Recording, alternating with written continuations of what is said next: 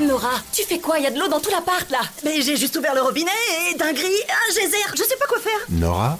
Oui. C'est le Crédit Agricole. Pour vous rappeler qu'avec votre assurance habitation jeune à seulement 6 euros par mois, vous êtes couvert en cas de dégâts des eaux. C'était qui là? Le crédit agricole. Ah, du coup tout va bien. La nouvelle assurance habitation jeune du Crédit Agricole, 6 euros par mois, c'est tout. Contrat assuré par Pacifica, entreprise régie par le Code des assurances et distribué par votre caisse régionale de crédit agricole courtier en assurance. Tarif en vigueur au 1er janvier 2023. Conditions sur crédit-agricole.fr. Genside présente. Aujourd'hui, on va parler d'un sujet sensible, la panne. Parfois, quand ça veut pas, bah ça veut pas. Mais alors dans ces cas-là, qu'est-ce qu'on fait?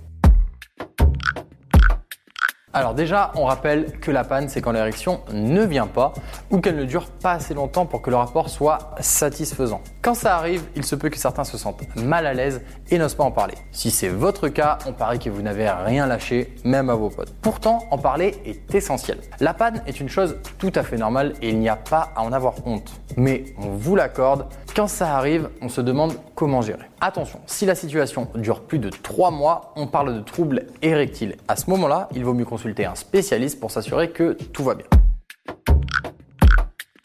La panne peut avoir plusieurs facteurs comme l'âge, des problèmes hormonaux, des problèmes de circulation sanguine ou le tabagisme. Mais il peut aussi s'agir d'un blocage psychologique.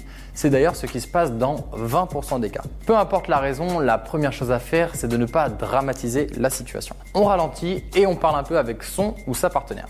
Si jamais la température remonte, on peut toujours faire une deuxième tentative. Dans le cas où ça ne marche toujours pas, pas de panique. Vous pouvez quand même passer un moment sympa à deux. Le plaisir, ce n'est pas qu'avec une érection. Une conversation peut être aussi un excellent moyen de détendre l'atmosphère. Et si vous êtes en confiance, vous pouvez parler de vos émotions ou de ce qui vous bloque. L'important, c'est de ne surtout pas en faire une fixette. On oublie tous les clichés qui affirment que les hommes ont tout le temps envie de faire l'amour et que donc l'érection, bah, c'est réussite à tous les coups. On ne se met pas la pression car le risque c'est de rentrer dans un cercle vicieux et plus vous allez y penser, moins vous allez y arriver. Du côté du partenaire, il faut se montrer compréhensif, ouvert à la discussion et bien entendu, on ne se moque pas. Une panne peut tout à fait arriver sans que cela ne soit la fin du monde. Pas très en forme, stressé, fatigué, beaucoup de facteurs peuvent entrer en jeu. Mais ce qui est crucial, c'est de ne pas avoir peur d'en parler. Que cela soit avec votre partenaire ou un médecin si le problème est récurrent. Force et honneur. C'était un podcast de Genside.